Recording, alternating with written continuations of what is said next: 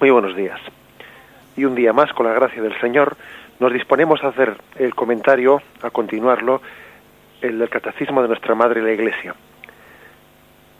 Estábamos comentando el Espíritu, la presencia del Espíritu de Cristo en la plenitud de los tiempos. Y primeramente el Catecismo, allá por el punto 717, habla de la plenitud del, del, del Espíritu de Cristo, de su presencia en Juan Bautista, después en María y en la exposición de ayer comentábamos los tres primeros puntos de esa presencia, esa obra del Espíritu en María, de los puntos 721 al 723, y hoy concluimos los tres puntos siguientes, del 724 al 726.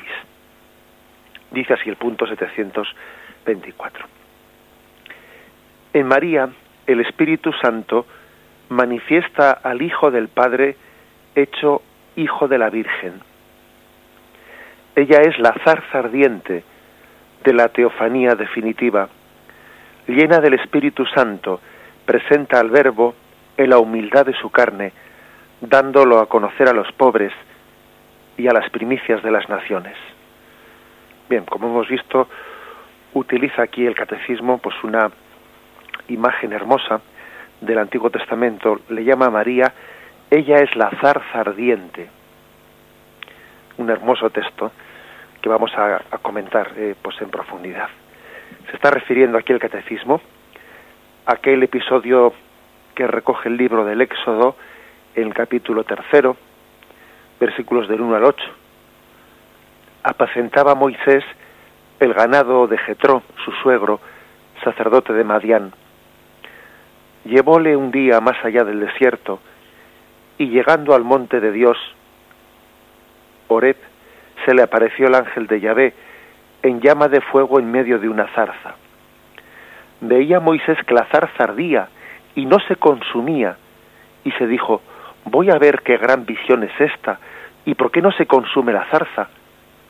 Vio Yahvé que se acercaba para mirar Moisés, y le llamó en medio de la zarza, Moisés, Moisés. Él respondió, aquí estoy. Yahvé le dijo, no te acerques, quítate las sandalias de tus pies, que el lugar en el que estás es tierra santa. Y añadió, yo soy el Dios de tus padres, el Dios de Abraham, el Dios de Isaac, el Dios de Jacob. Moisés se cubrió el rostro, pues temía mirar a Dios. Y, Yahvé, le dijo, he visto la aflicción de tu pueblo, de mi pueblo en Egipto, y he oído los clamores a causa de sus capataces, pues conozco sus angustias, y he bajado para librarle de las manos de los egipcios y subirle de esta tierra a una tierra fértil y espaciosa, una tierra que emana leche y miel.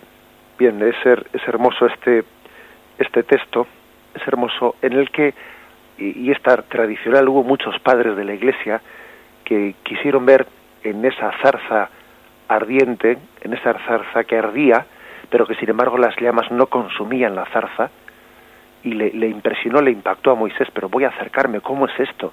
Que esa zarza se está quemando y sin embargo no se consume.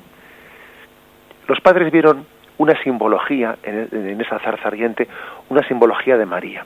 Y no nos extrañemos que, pues que a la hora de, leer, hacer una lectura del Antiguo Testamento, eh, los padres de la Iglesia y, y el catecismo, como vemos aquí mismo, se tomen como esa libertad de interpretación del Antiguo Testamento, porque todo el Antiguo Testamento no es sino una figura del Nuevo, todo es una imagen de lo que estaba por llegar.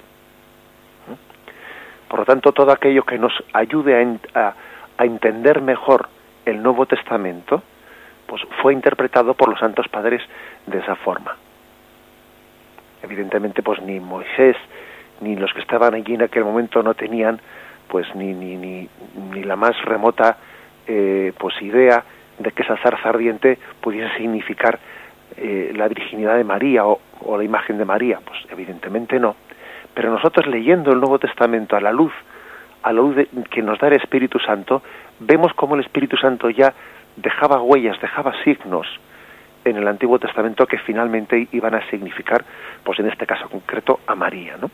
Acordémonos de que de que la zarza ardiente, la zarza que se, que se quema sin ser, sin ser consumida, la, la tradición católica la leyó como un símbolo de María Virgen durante el parto.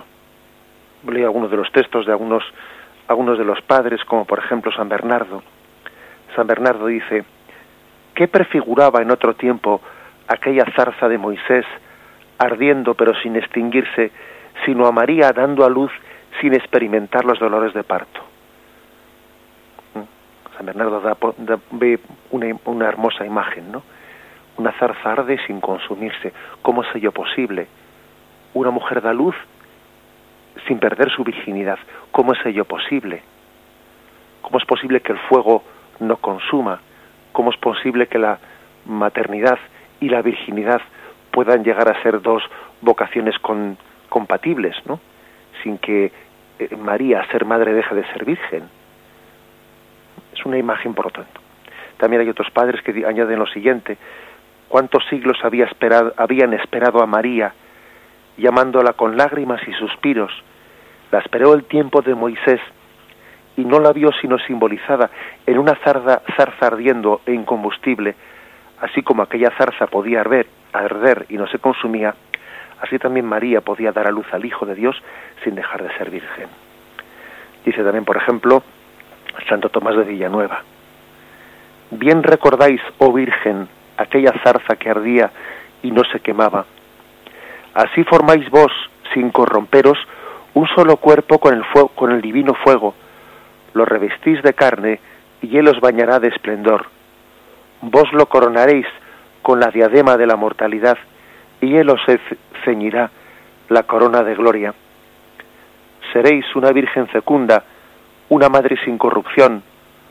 Solo en vos estarán asociadas la virginidad y la maternidad, seréis al mismo tiempo la felicidad de esta y el pudor de aquella. Aquí Santo Tomás de Villanueva da como una especie de explicación ¿no? a, esa, a ese misterio del parto virginal de María. Dice que María, al darle ese, ese cuerpo a Jesucristo, le ha, dado, le ha dado la diadema de la mortalidad. Cristo, Jesús, eh, fue mortal, quiso asumir la mortalidad como una consecuencia del pecado nuestro, ¿eh? pero él recibió de María de María Virgen un cuerpo, un cuerpo verdadero, de, su, de la carne y sangre de María, él recibió un cuerpo que fue mortal. Y en ese intercambio, Cristo quiso entregarle a María, pues, esa, esa incorrupción en el momento del parto. Recibía de la, de la carne humana un cuerpo mortal y le entregaba a María esa incorrupción en el momento de su maternidad.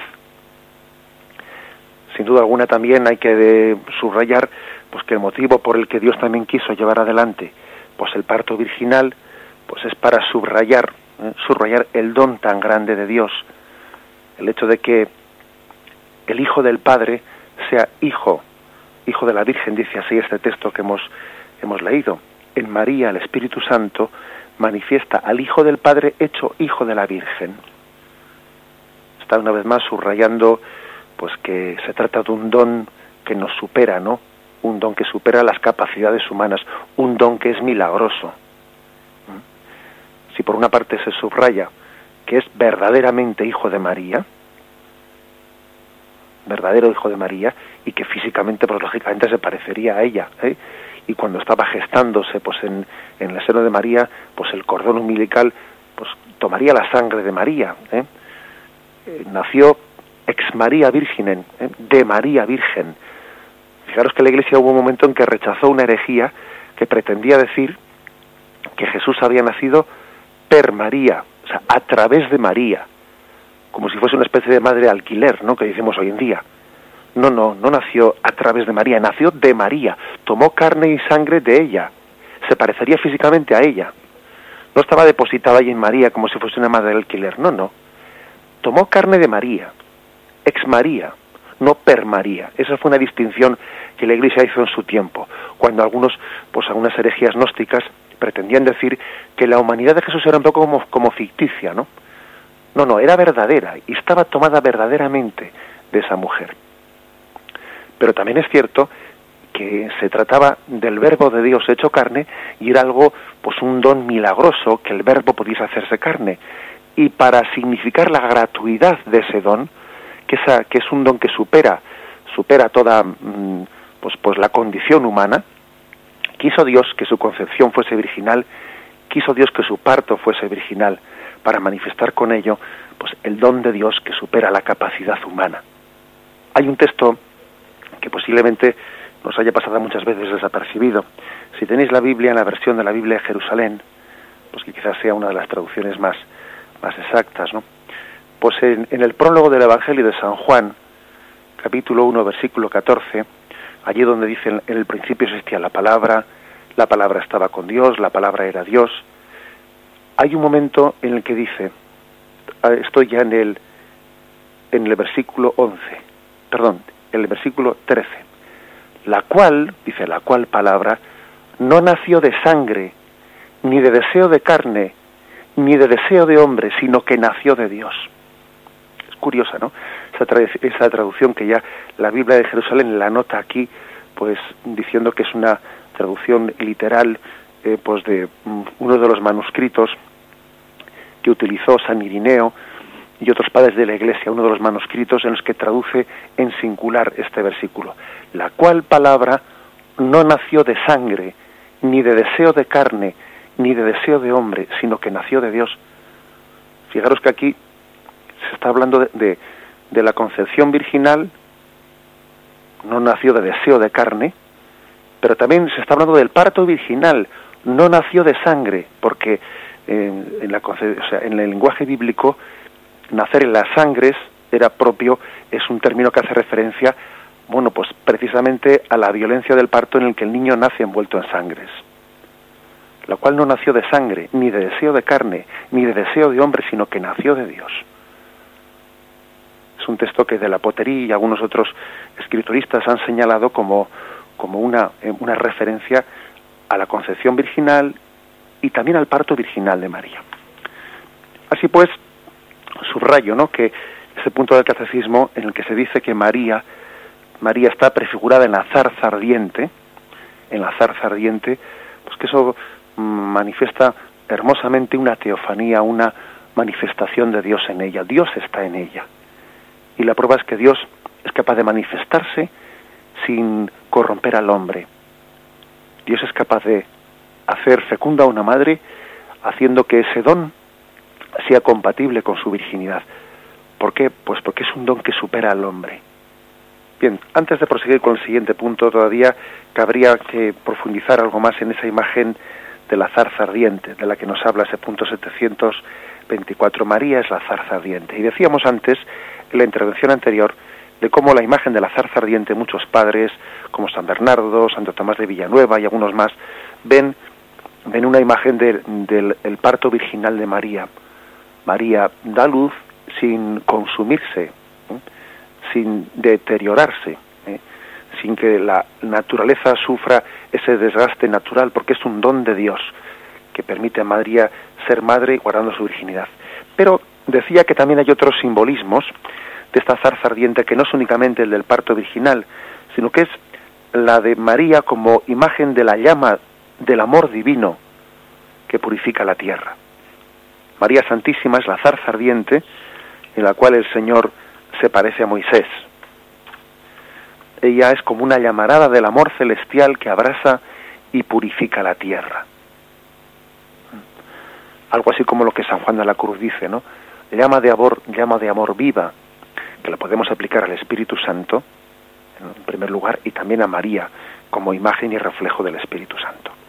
En la homilía que pronunció Juan Pablo II, de feliz memoria, pues en la beatificación de los pastorcillos de Fátima, Francisco y Jacinta, que tuvo lugar allí en el santuario de Fátima el 13 de mayo del año 2000, hubo una referencia a esta imagen de María como la zarza ardiente, que quiero quiero leer para que nos demos cuenta de cómo también el Papa, ¿no? tan devoto de María Totus Tus, tenía en su en su alma mariana esta imagen de María como la zarza ardiente. Os leo estos párrafos de la homilía. Yo te bendigo, Padre, porque has ocultado estas cosas a sabios e inteligentes y se las has revelado a los pequeños. En estas palabras, amados hermanos y hermanas, Jesús alaba los designios del Padre Celestial. Sabe que nadie puede ir a Él si el Padre no lo atrae. Por designio divino, una mujer vestida de sol vino del cielo a esta tierra en búsqueda de los pequeños privilegiados del Padre, del Padre. Les habla con voz y corazón de madre, los invita a ofrecerse como víctimas de reparación, mostrándose dispuesta a guiarlos con seguridad hasta Dios. Entonces de sus manos maternas salió una luz que los penetró íntimamente y se sintieron sumergidos en Dios, como cuando una persona explica en ellos, se contempla en un espejo. Más tarde Francisco, uno de los tres privilegiados, explicaba, estábamos ardiendo en esa luz que es Dios y no nos quemábamos. ¿Cómo es posible? No se puede decir. Esto sí que la gente no puede decirlo. Dios una luz que arde pero no quema. Moisés tuvo esa misma sensación cuando vio a Dios en la zarza ardiente.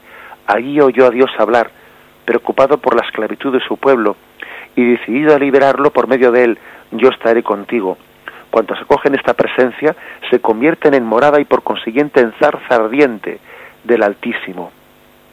Qué curioso que el Santo Padre no pues utilizase esta imagen en la homilía de beatificación de los de los pastorcillos de Fátima.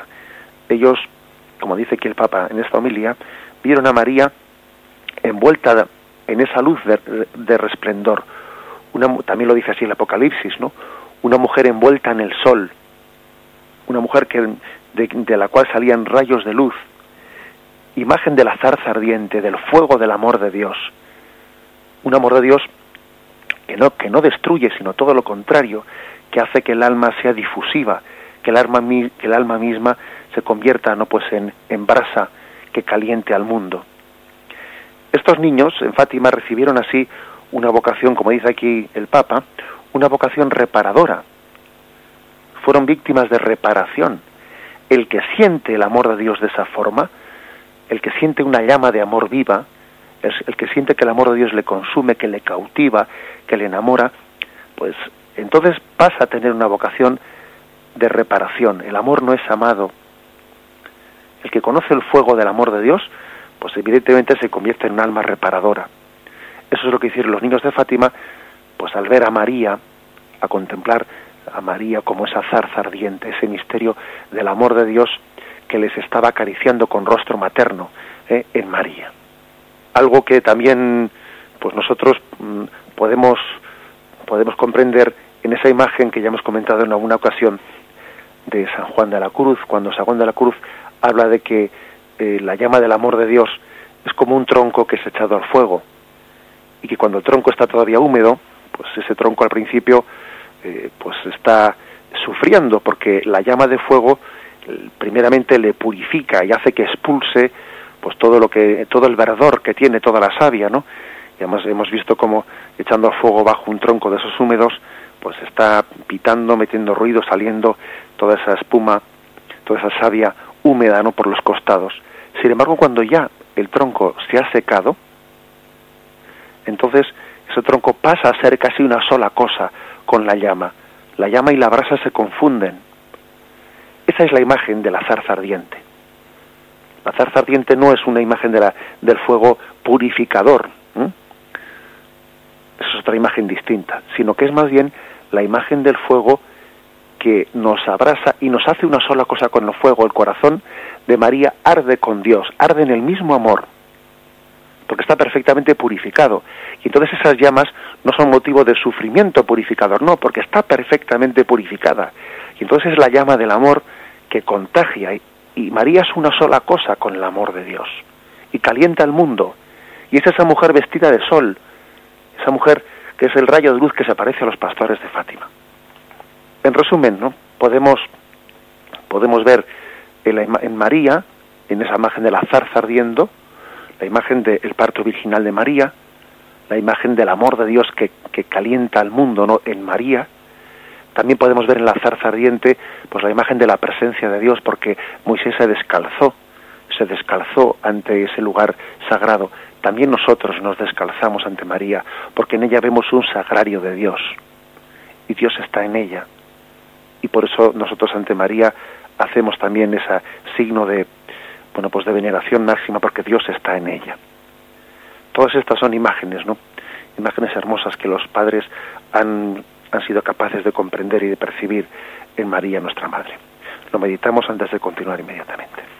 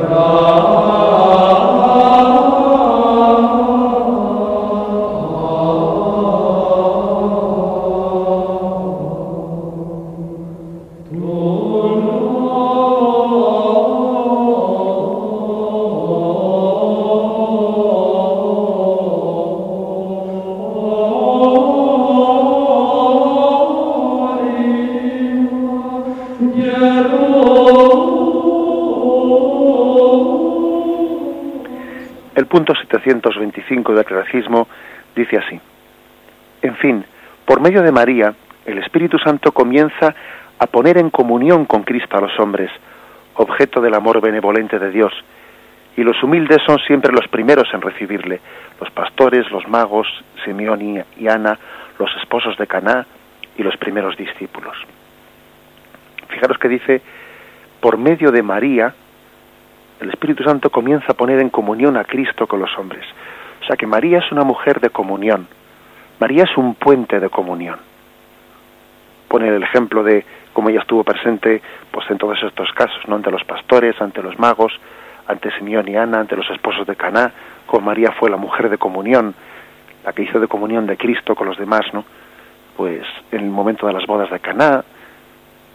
Fijaros, nosotros mismos, no sé si nos damos cuenta, que cuando vamos a confesarnos, a recibir el sacramento de la confesión, que es uno de los mayores tesoros ¿no? que jamás podíamos haber soñado, recurrimos también a María como la mujer de comunión, cuando decimos Ave María Purísima, cuando tenemos la costumbre, ¿no?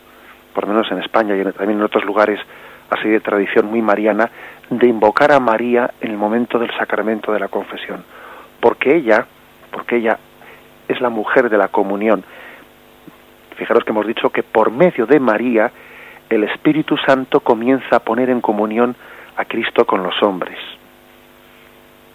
Ella es la mujer que hace esa en la que se repara lo que el pecado hizo. Si el pecado fue una ruptura de la amistad de Dios con el hombre, en María se repara esa, esa enemistad. En María queda reconciliado Dios con el mundo, con el hombre. María es el ejemplo de la perfecta reconciliación de Dios con la humanidad. Entonces, pues recurrimos a ella ¿eh? de esta forma. Cada vez que vemos, vemos que al hombre le queda mucho por convertirse, que nos queda pues todavía mucho de mucho de que arrepentirnos, nos recurrimos a María como la mujer de la comunión. Es hermoso y, y ese es el motivo, ¿no? Por el que vemos a María como la intercesora en el momento en el que nosotros también nos arrepentimos de nuestros pecados. Igual que María le dijo a su hijo, mira, no les queda vino, también ella mm, dice a su hijo, mira, no tienen la Eucaristía, dales vocaciones, mira, requieren tu perdón, dáselo, mira, necesitan de tu misericordia. María está intercediendo, es la mujer intercesora medianera de todas las gracias y así también la venera la venera la, Iglesia Católica. Damos el siguiente el siguiente paso. El siguiente punto dice 726. Al término de esta misión del Espíritu, María se convierte en la mujer, nueva Eva, madre de los vivientes, Madre del Cristo total. Es así como ella está presente con los doce que perseveran en la oración con un mismo espíritu. En el amanecer de los últimos tiempos que el Espíritu va a inaugurar en la mañana de Pentecostés con la manifestación de la Iglesia. En este punto, pues, que podríamos decir que es un poco culminante, se hace referencia a dos cosas, a dos títulos que se les dan a María. María, Madre del Cristo total, y María presente en el amanecer de los tiempos. Vamos a intentar explicar estos dos títulos que le da que le da el catecismo. El primero, cuando se hace referencia a que Jesús, teniendo a María al pie de la cruz, le encomendó esa maternidad hacia sus hijos. Junto a la cruz de Jesús estaba su madre y la hermana de su madre, María, mujer de Cleofás, y María Magdalena. Jesús viendo a su madre y junto a ella al discípulo a quien amaba, dice a su madre, Mujer, ahí tienes a tu hijo. Luego dice al discípulo, ahí tienes a tu madre. Y desde aquella hora el discípulo la cogió en su casa. Y dice el catecismo, citando este texto, que María es madre del Cristo total. No, no en vano, San Juan cuando recoge este texto, pues llama, llama mujer sencillamente a María. Y llama a Juan tu hijo. Parece que mm, quiere preservar el anonimato, no tanto por el anonimato en sí mismo, sino para que ese hijo, al que no se le pone nombre propio de Juan, esté prefigurando a cada uno de nosotros. María es madre del Cristo total, y con ello se está queriendo decir que no solo es madre de, de Cristo, que es cabeza del cuerpo místico, sino que es madre también del cuerpo místico del que su hijo es cabeza. Ella no puede ejercer de madre de su hijo sin ejercer también de madre de todos nosotros que estamos injertados en su hijo. Somos un solo cuerpo con su hijo. Tan unidos estamos a Jesucristo que la maternidad de María hacia su hijo es también hacia, hacia nosotros. Pero con una diferencia, que la maternidad de María hacia su hijo fue un parto virginal el que tuvo. Si nosotros, sin embargo, el nuestro es un parto doloroso. María nos da luz en un parto doloroso con esas espadas que le atraviesan el corazón. Corporalmente sí concibió a Cristo de una forma virginal, pero espiritualmente, pues la, la redención de Cristo le costó a María sudor y sangre, como también esa maternidad que ejerce hacia nosotros, pues es una maternidad que a María le, le cuesta dolor, María sufre con sus hijos. Tenemos ahí imágenes, ¿no? Como las imágenes del corazón inmaculado de María de Fátima y otras imágenes en las que se, se ve la corona de espinas clavándose en el corazón de María, o esa imagen bíblica de la espada que atravesará el corazón de María. Imágenes ellas que hacen referencia a que la maternidad de María es dolorosa. No se puede querer a unos hijos que van por camino de perdición sin sufrir por ellos. Es imposible. Cuando se quiere, se sufre. Cuando se quiere, se sufre, así, así de claro. La prueba es que hay algunas personas que por evitarse sufrimientos renuncian a amar de verdad. Luego también sufren por no amar, porque el hombre está creado para amar. Pero bueno, dejando eso a un lado. María mm, es madre del Cristo total y, y da a luz a este mundo con, con dolores de parto, con dolores de parto porque aquí sí que no, que no tiene María pues una, un parto virginal, en el dar a luz espiritualmente a cada uno de nosotros. Ahí tienes a tu madre y ahí tienes a tu hijo. Este es el primer, el primer sentido, ¿no? En que nos ilumina este texto del Evangelio. El segundo, al que hace referencia a este punto del catecismo, es el de Hechos 1.14, donde dice que María está presente con los doce en el amanecer de los últimos tiempos. Es curioso, ¿no? La expresión que utiliza el catecismo. María está presente en el amanecer de los últimos tiempos. Si estuvo presente al pie de la cruz, en el momento de ese parto doloroso, que es la pasión de Jesucristo, María está también presente en un momento gozoso que es en el amanecer de los últimos tiempos, refiriéndose a Pentecostés, por supuesto. Hechos 1.14 dice, todos ellos perseveraban en la oración, con un mismo espíritu, en compañía de algunas mujeres, de María, la Madre de Jesús, y de sus hermanos. O sea que María estaba presente en el cenáculo, en Pentecostés. El cenáculo es un lugar santísimo ¿no? para nosotros, donde tuvo lugar pues no solo la última cena y alguna de las apariciones de Cristo resucitado, sino el mismo Pentecostés. El cenáculo es el lugar en el que se da luz a la iglesia, donde amanecen los nuevos tiempos. Bueno, pues fijémonos bien que mm, María está presente ahí, en ese, en ese momento del amanecer de la iglesia. No es casualidad también, no es casualidad que el Señor quisiese que la institución de la última cena y Pentecostés tuviese lugar en el mismo lugar, en el cenáculo.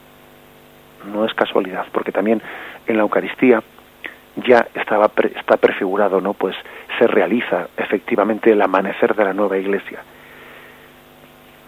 Y María también custodia la Eucaristía eh, en su seno. Ella es el sagrario que custodia a Jesucristo y ella es un poco como, podríamos decir, como una antena, cuando una antena atrae las ondas hacia sí. Eso es lo que ejerce, eso es lo que hace María en el cenáculo. Ella atrae al Espíritu. Está atrayendo el Espíritu porque el Espíritu también entra en un lugar por designio de Dios Padre, y, pero puede ser recibido a medida que haya sed del Espíritu. Allí se recibió en profusión el Espíritu Santo, porque María tenía una sed plena del Espíritu Santo. Y entonces el Espíritu Santo pudo entrar en los corazones porque estaban perfectamente dispuestos, porque María estaba allí en medio de ellos. María pues ejerció en aquel momento pues una, una función una función hermosísima que es la de ser un catalizador que atrajo el Espíritu Santo en Pentecostés, en el seno de la Iglesia. Gracias también a esa presencia de María, el Espíritu Santo vino con más intensidad al colegio apostólico, porque ella atraía con su hambre y deseo de Dios la presencia del Espíritu, de manera que todo el colegio en torno a María recibe la fuerza del Espíritu. Lo vamos a meditar un momento antes de continuar.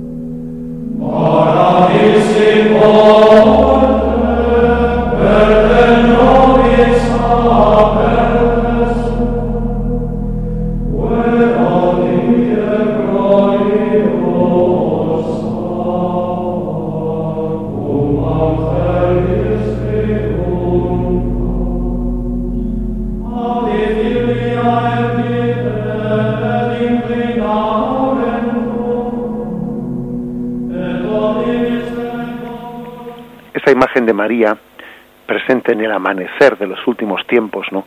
Como dice este punto del catecismo, el 726, esa imagen que tantas veces hemos visto de María rodeada de los apóstoles y sobre cada uno de ellos pues posada una lengua, una lengua de fuego, ¿no? Imagen del Espíritu Santo que se posa sobre ellos. Pues también mm, dice algo importante y es que el Espíritu Santo no está presente la Iglesia únicamente en el colegio apostólico. Es verdad que el Espíritu Santo asiste especialmente a los apóstoles, a los sucesores de los apóstoles, a los obispos, en la función magisterial que tienen. Es verdad. Pero fijaros que ya desde el primer momento, desde aquel amanecer de la Iglesia, estaba allí presente María, y de también Hechos 1.14, pues algunas mujeres, ¿eh? aparte de, aparte de ella, no sabemos cuántas serían, que también recibieron el Espíritu Santo. Lo que quiere decir, lo, que, lo cual confirma, pues que eh, dentro de la Iglesia hay dos rostros, ¿no? El rostro petrino de San Pedro y el rostro mariano.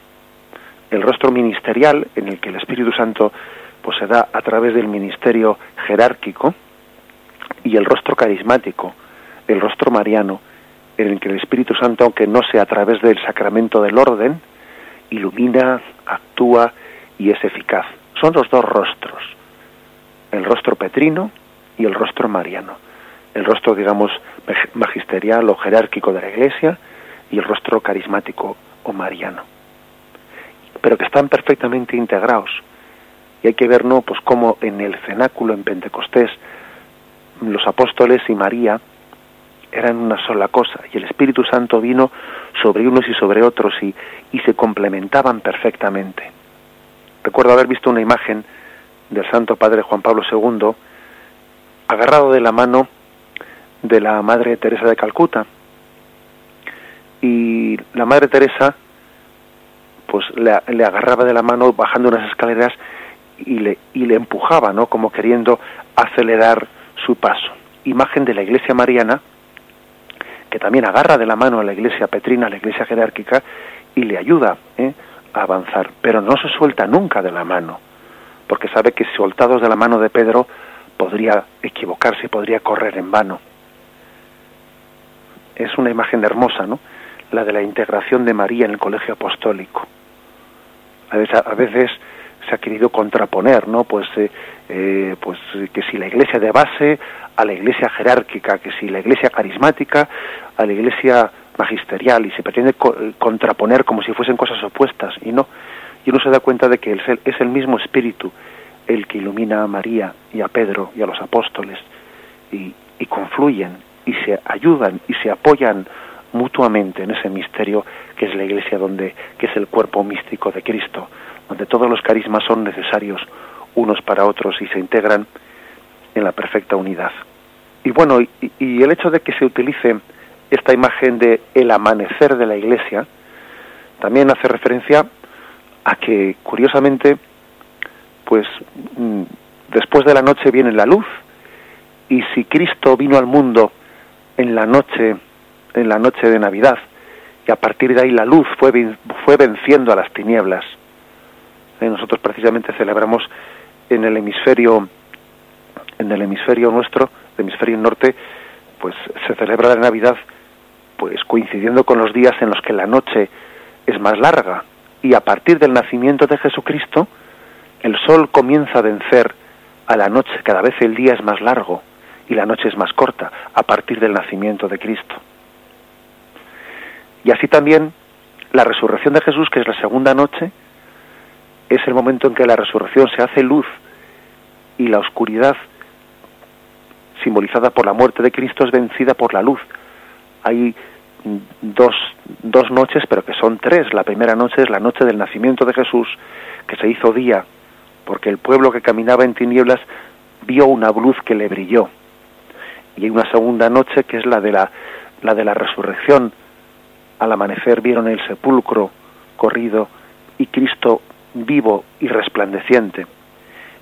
Y el tercer amanecer que vence la oscuridad es el de Pentecostés. Pentecostés es la tercera noche hecha luz. Por eso aquí el, catecismo ha utilizado esta imagen, ¿no? En el amanecer de los tiempos, el Espíritu Santo que ilumina al corazón que permanece en tinieblas. El Espíritu es luz, ilumina, caldea el corazón que permanece en tinieblas. Por eso le rezamos de esa, de esa forma, ¿no? Ven Espíritu Santo, ven luz divina, divina luz, enriquecenos, penetra nuestras tinieblas, penetra nuestras oscuridades. Tres, pues, tres momentos de, en los que la noche se hizo luz, la oscuridad, pues fue trasverberada, ¿no? Por la presencia gloriosa de Dios. La noche de Navidad, la noche de Pascua de la Resurrección de Cristo y Pentecostés, amanecer de los últimos tiempos tal y como el catecismo aquí describe. Bien, concluimos de esta forma eh, pues estos puntos referidos a la obra del Espíritu en María y continuaremos Dios mediante a partir del punto 727. Ahora damos paso a la intervención de los oyentes para formular sus preguntas o hacer sus aportaciones llamando al teléfono 917 107 700. 917 107 700.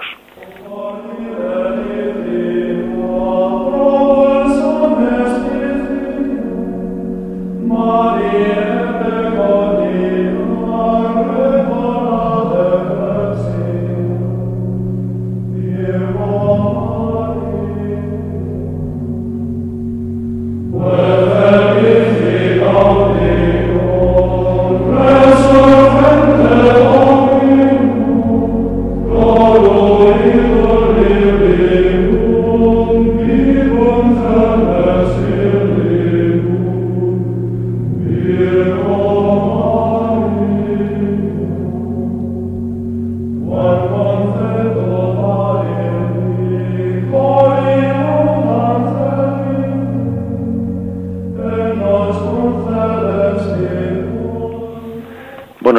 hablamos? Buenos días. Buenos días.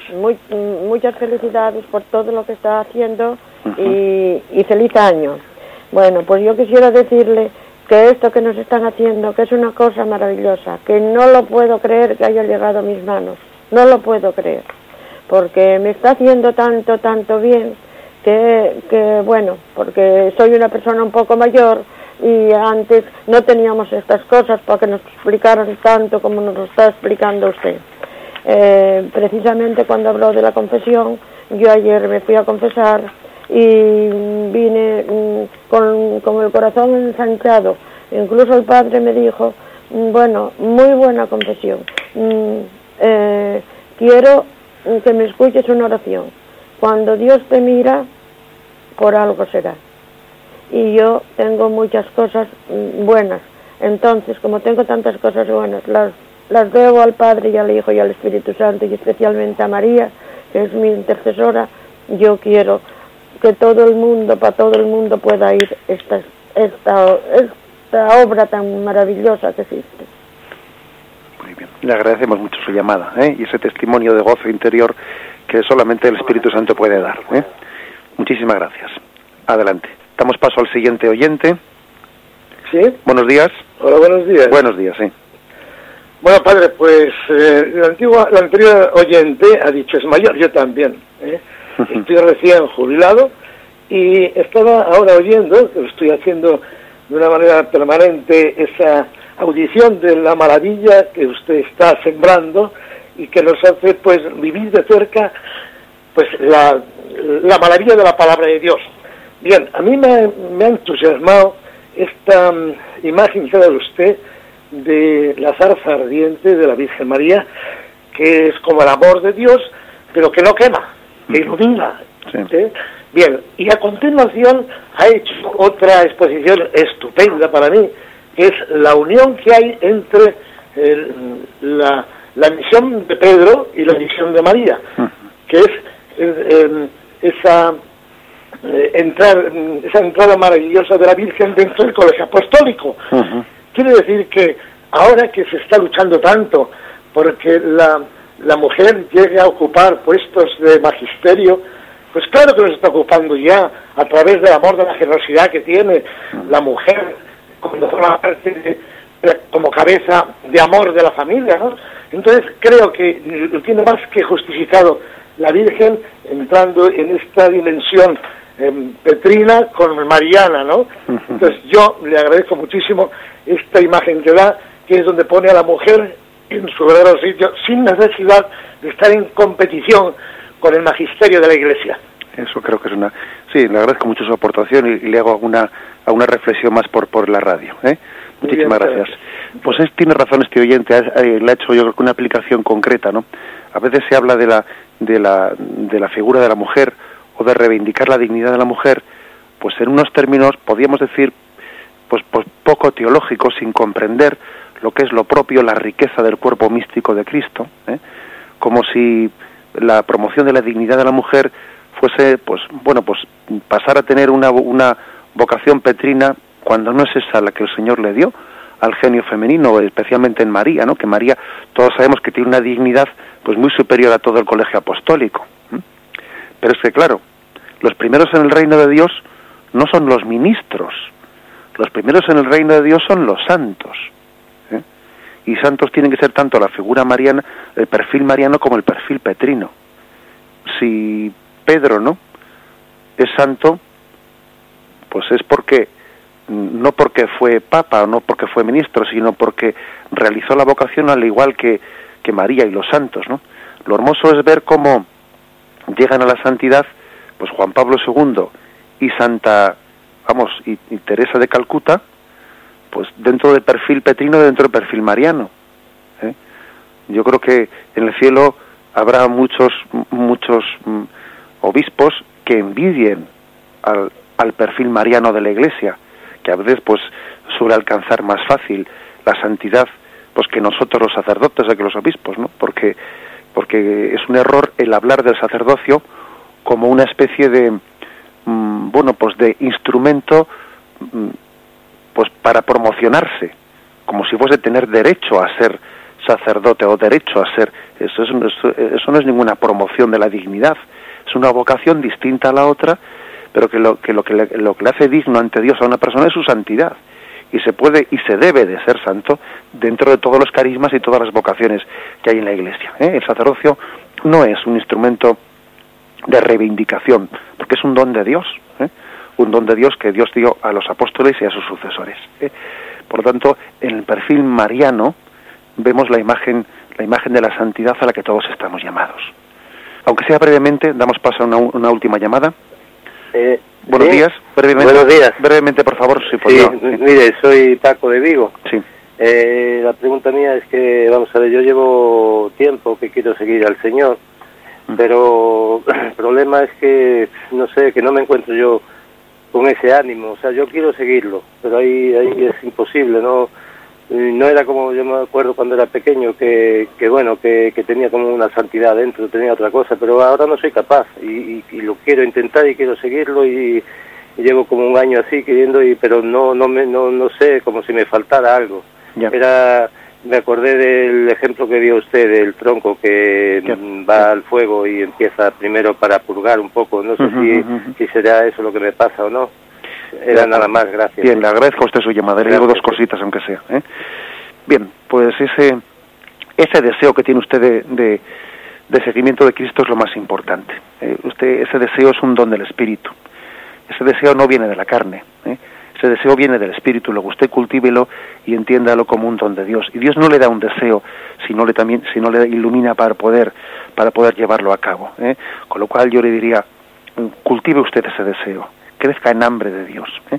Es muy posible que, ese ejemplo que usted le ha llamado la atención sea lo que le ocurre a usted, porque claro, uno necesita purificarse, purgar, para luego poder gozar. A veces no gozamos de las cosas porque tenemos, bueno, pues tenemos ahí mucha mucha porquería dentro y tenemos que purificarnos de ella. Yo le diría que recurra usted al sacramento de la confesión con frecuencia, que haga usted quizás una, una confesión profunda de su vida pasada eh, y que y que se disponga quizás también a, aprender a pasarlo mal, porque para aprender a hacer oración a veces hay que pasar mal también. A nosotros en el seminario nos decían algo importante, nos decían, si queréis aprender a hacer oración, tenéis que estar dispuestos a pasarlo mal haciendo oración.